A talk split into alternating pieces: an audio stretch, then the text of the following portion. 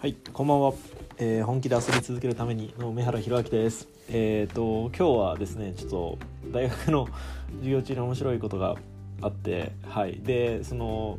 学生と話してる時にですね、ついでにちょっとあの質問ももらったので、えー、と僕の教える成蹊大学のね、えー学生さんからの質問です。えっ、と名前は、えー、とトリコロールさんですね。で今日の質問はこれ確かによくいろんな学生に聞かれるなと思ったのでこの話をしようと思います、えーまあ、将来の不安に、えー、とどうやって向き合っていくか、えー自分がこう未来が見えない、えーまあ未来はいつも誰も見えないんですけど、えーまあ、見えない未来に向かってこうどうやって突き進んでいけばいいのかとか。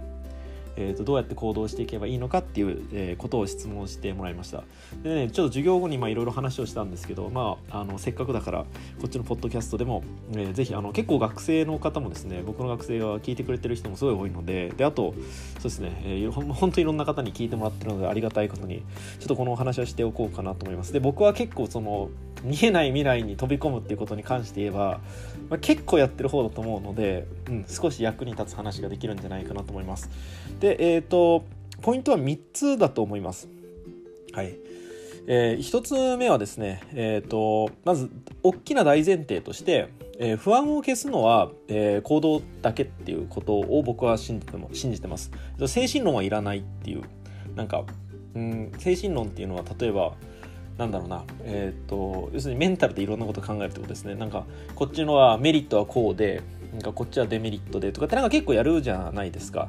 でもうんとおそらく自分がそういうことを考えてるとか思いついてる時点で多分結構やりたいはずなんですよ。だけどやりたいけど、えっとそこに飛び込む勇気がないっていう、えっと質問だと、えー思うのででこの方はね、えっと大学院に進学しようか海外の大学院に進学しようか悩んでるみたいな話だったんですけど要するにまあ海外の大学に多分行きたいんだけどそれ行って大丈夫なのかえー、と行った先にどういう、ね、え人生が世界が待ってるか分かんない方も不安っていうことなんですけどでそういう時にこうね、えー、とすげえやりがちなのがメリットデメリットのリストアップとか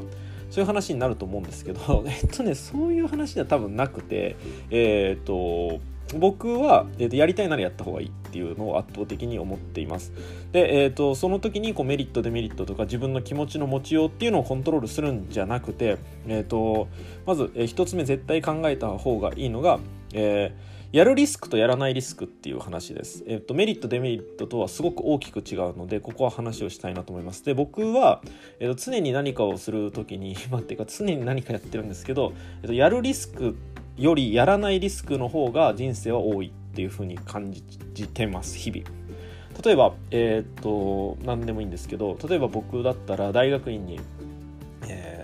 聞いていただいた方もたくさんいると思うんですけど大学院にアメリカの大学院に、えー、と仕事を辞めていくっていう。でそれって、まあ、辞めるリスクってめっちゃあるありますよね。もちろん。仕事辞めてアメリカにわざわざ行くっていう。でも逆に仕事辞めてアメリカに行かなかったら得られてないことって半端ないんですよ。っていうかもう今の僕の人生の多分半分以上のものがない気がします。し、まあ、その結果今より楽しくなってるかもしれないけどえっ、とうーんそれは分からないですね。どっちが良かったのかって。でも僕がこう選択をする時に考えるのは、えっとやるリスクやったらどうなるんだろうってことじゃなくてもしこれやらなかったらどうなんだろうっていう不安の方が大きいです。えっ、とやるリスクってもちろんあるんですけどやらないでえっと、やったら得られる、ね、やったらこう起こるリスクって想像できるじゃないですか。もしこういうことしたらあこういうこと起きるかもしれない。こうなるかもしれない。こういう悪いことが起きるかもしれない。こうなっちゃうかもしれない。でもやらなかった時のリスクって想像できないんですよ。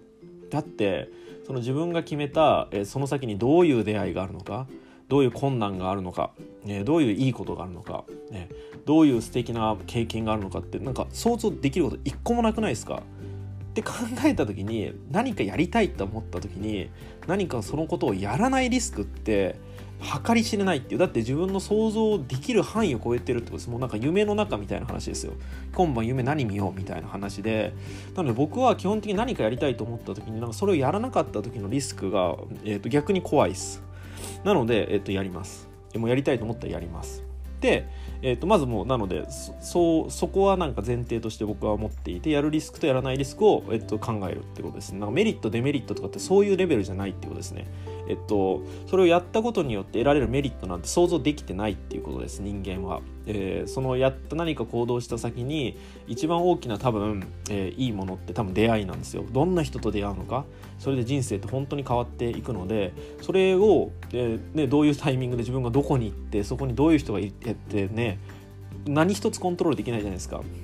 でもそこにこそ本当にこう自分が行動していく生きていく意義って一番あると思うしそこがなんか人生の醍醐味だと僕は思っているので、えー、やるリスクとやらないリスクをもうめちゃめちゃ考える。って大概の場合、まあ、考えって言ってもなんか多分3秒ぐらいしか考えないんですけど、えっと、やらないリスクの方がやべえって思って、えー、やる方向にまず走ります。はい、で、えー、そうでじゃあやろうと。何かやろうと思ったらえー、っとまあいろいろやろうと思ったら、まあ、やろうと思ったり不安には不安なことがありますよね。うん、これは大丈夫かなあれは大丈夫かなってはい。でこの時に、えーと、大事なポイントは何が不安かをちゃんと考えるってことですね。これ2つ目です。1つ目はやるリスクやらないリスクを、えーと、ちゃんと考える。で2つ目は、えーと、何が不安かを分析すると。だ例えば大学院に行って現地での生活で特に例えば言語面が心配かもしれない。とか、えー、と現地で大学のね、え、大学院の勉強についていけるのかわからない。っていうことが心配なのかもしれないしもしくは、えーと、僕の場合は結構これだったんですけど大学に行った後仕事が見つかるかどうかわからないっていう心配、えーと、これいろんな不安がありますよね、うん、でももうやるって決めた瞬間とりあえずなんか不安の正体がリアルになりますよね。これすごい大事だと思います。何か自分がね将来やろうとか、え、漠然と不安に思ってることってめっちゃ怖くないですか？なんかなんだろう。お化け屋敷とか肝試しが怖いのって多分それで、えーと、いつお化けが出てくるか分かんないっていう。でもお化けどこで出てきてこういうお化け出てくるって分かってればなんか対処できそうな気がするじゃないですか。僕はなんか、えーと、運動がすごく好きでで最近はあの外で、えー、子供たちとか、えー、仲間を連れて遊ぶことが多いんですけどその時にやっぱり一番怖いのってこのリスクで、えー、やっぱり自然相手に遊ぶのでいろんな怖さがあるんですよ。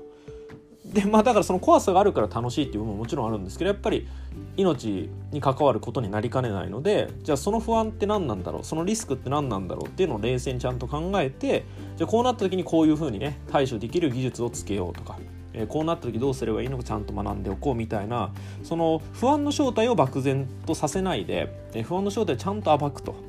でそうすると多分結構対処できることってあると思います。例えば大学に行って言語が不安なんだったらじゃあ例えばね、えー、と現地行ってる人にどういうこと学んでればいいか、学んでおくといいかっていうのは例えば聞いておくっていうことかもしれないし将来の仕事が不安なんだったら、えー、とじゃあ例えば大学に行ってる時にね、えー、とどういう、道筋ステップを経ていけば自分の就きたい仕事に就けるような可能性が上がるのかっていうのが今から別に考えることできるじゃないですか。実際それをやるかやらないかは別として。でこういうことをちゃんと、不安の正体を暴いて一個一個自分がアプローチしてたらぶっちゃけ不安になんて思ってる暇ないんですよ。多分やることめっちゃあって。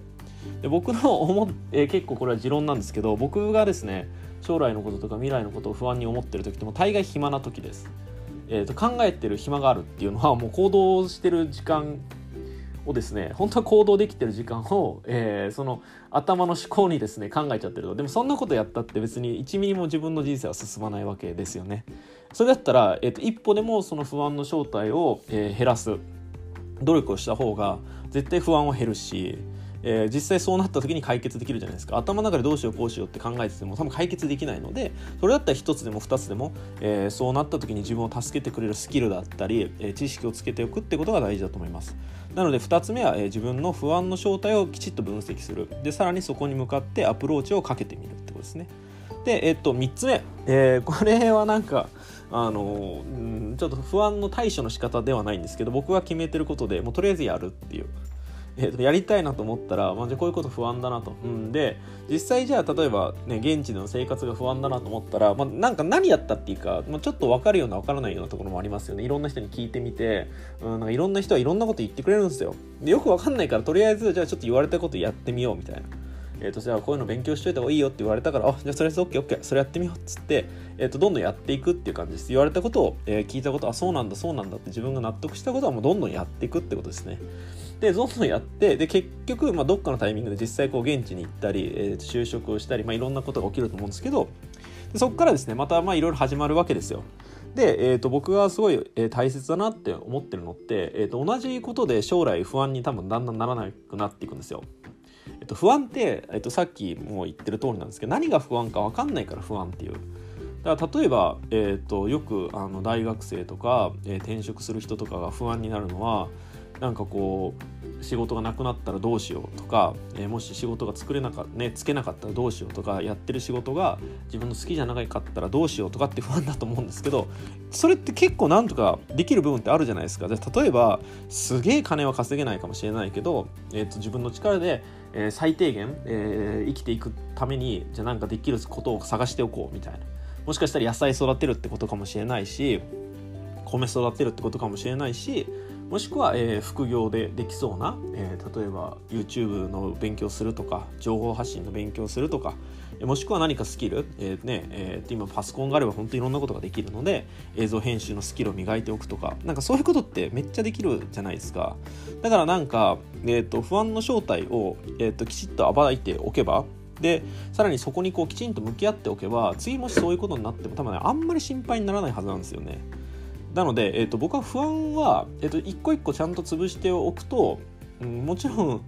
うん不安っていうのはこう世の中から与えられてくるものではあるのでゼロにはならないと思うんですけどいちいち死ぬほどビビるっていうふうにはならなくなると思いますで、えー、と根本的なところで多分おそらく人間の本質的な不安って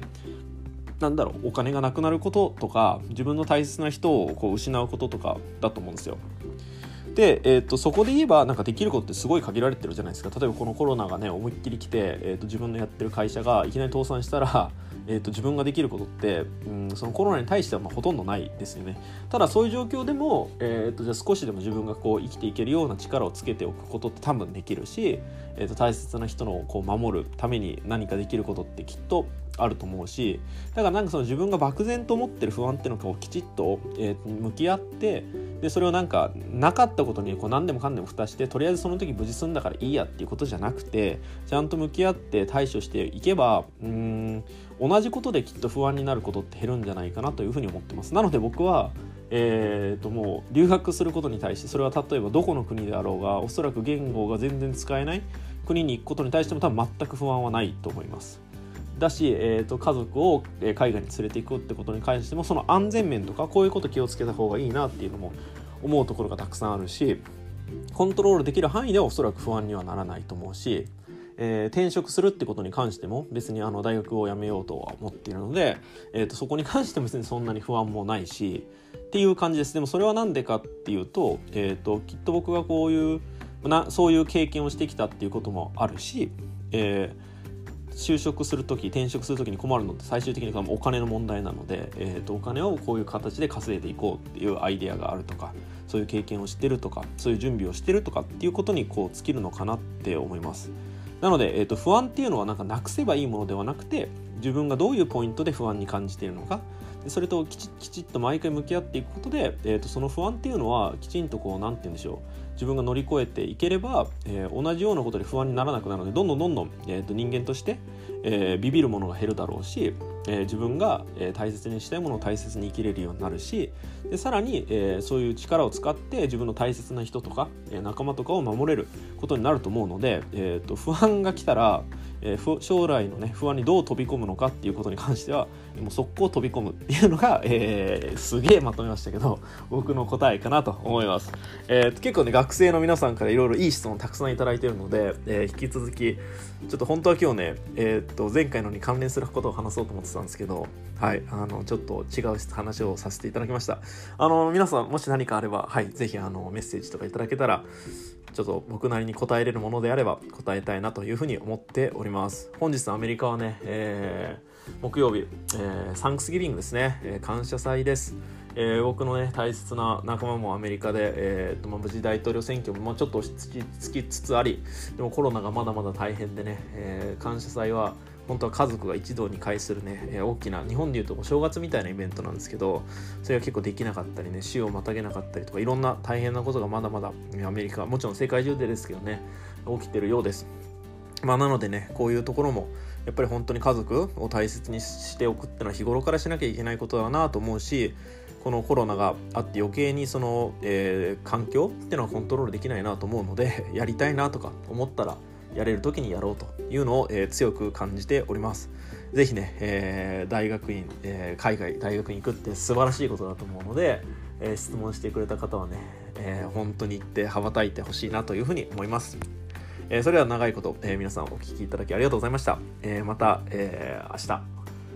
明日、どうかな、明日僕めちゃめちゃあれなんですよ、遊びまくる日なんですけど、ちょっとどっかのタイミングで、えー、と、録音できたらいいなというふうに思っております。これ、それではこれからですね、えー、子供たちと一緒にご飯を食べていきたいと思います。それでは皆さん素敵な夜を。さようなら。